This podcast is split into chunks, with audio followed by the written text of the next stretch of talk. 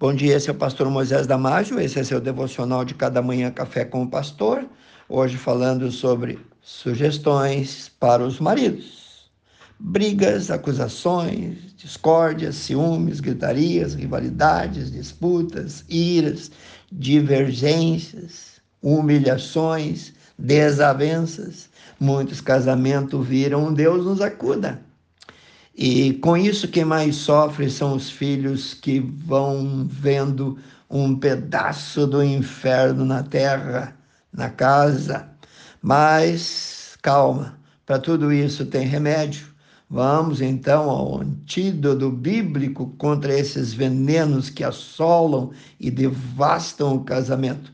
Preste bem atenção que eu vou te dar alguns versículos. Eu vou te dar sinônimos eu vou adjetivar alguns para tua melhor compreensão, mas você pode conferir os originais na Bíblia. Vamos lá?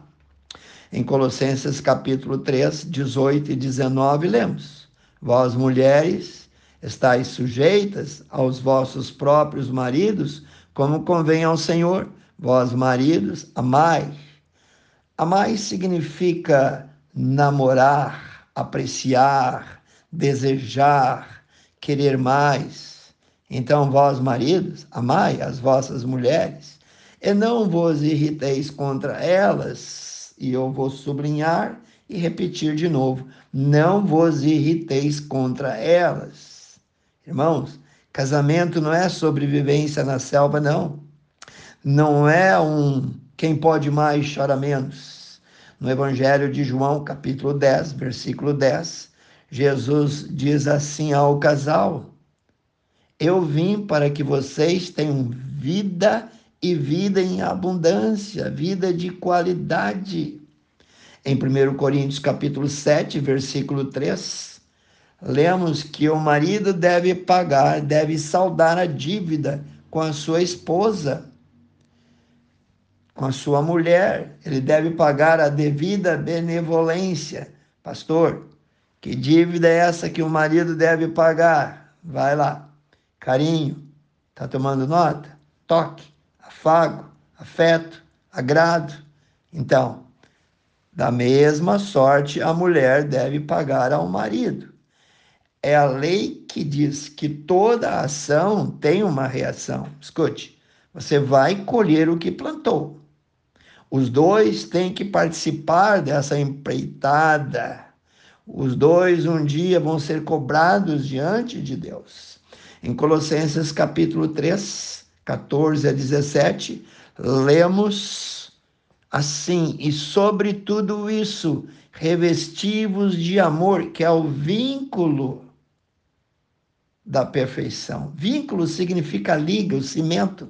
No jardim do Éden, Deus ensinou que um mais um não são dois. Ao contrário, um mais um são uma só carne. O grande ministério do marido não é fazer a si próprio feliz, mas sim fazer a sua esposa feliz. O grande ministério da esposa não é fazer ela feliz, mas sim o seu marido. Bom, esse é o segredo de um casamento feliz. A palavra vínculo, aqui no versículo 14 e 15, significa cimentar, grudar um no outro, ao ponto de depois de alguns minutos, quando tentar separar, não vai conseguir mais. Esse é o quadro que Deus quer nos mostrar. Uma outra coisa, não deixe entrar nada imoral na tua casa, novelas, filmes imundos, palavras torpes. Escuta, Colossenses 3,5 fala sobre isso, dizendo: mata, isto é, mortificai, pois, os vossos desejos, os vossos membros que estão aqui sobre a terra, matai, mortificai eles, a fornicação, a impureza, isto é, aos desejos imorais, imundos, insanos, a afeição desordenada, isto é, as coisas que é proibida, você tem que ter domínio próprio autocontrole, a vil, a desprezível e abominável concupiscência, isto é, os desejos natural da carne, desejos imorais como pensamentos sujos, e também a avareza, a mesquinhez, a sovinice, que tudo isso a Bíblia chama de idolatria. Mata isso antes que eles matem o teu casamento. No livro de Efésios, capítulo 5, versículo 25, diz: Vós, maridos, amai. O verbo está no tempo presente no modo indicativo, aliás, imperativo. Isto é uma ordem, não é um pedido de Deus. O marido não tem opção. Amai vossas mulheres, como Cristo amou a igreja e a si mesmo se entregou por ela. O amor de Jesus Cristo por nós foi incondicional. Caso contrário, nenhum de nós seria salvo.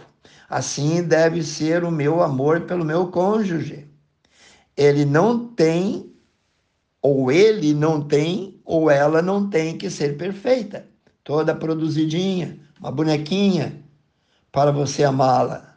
Ame-a do jeito que ela é. Ame-a como Cristo te amou. Quem você pensa que é? 1 Coríntios capítulo 13, 4 a 7 diz: o amor é sofredor, o amor é benigno, isto é, é agradável, é benévolo. Quem ama de verdade é amável. O amor não é invejoso. O amor não trata com leviandade, isto é, com infidelidade conjugal. O amor não se ensoberbece, ele não incha, não se porta com indecência, isto é, não se porta de um modo imoral, não busca os seus interesses, ele procura, prioriza em primeiro lugar agradar o outro. O amor não se irrita, isto é, ele evita brigas, não suspeita mal, não tem ciúme, não folga com a injustiça, mas folga com a verdade. O amor tudo sofre, então ele é companheiro em todas as horas. O amor tudo crê, tudo espera, tudo suporta. Que Deus te abençoe. Quero orar contigo, amantíssimo Deus eterno Pai. Abençoe cada um que ouviu esse devocional, Senhor. De um modo especial, o casal que está ouvindo agora. Que isso possa penetrar fundo no coração, ó Pai e limpar toda aquela nojeira, aquilo que não presta, para que os dois tenham uma vida completa e feliz. Pai, abençoe, eu peço em nome de Jesus. Amém. Se você gostou, passe adiante e eu te vejo no próximo Café com o Pastor.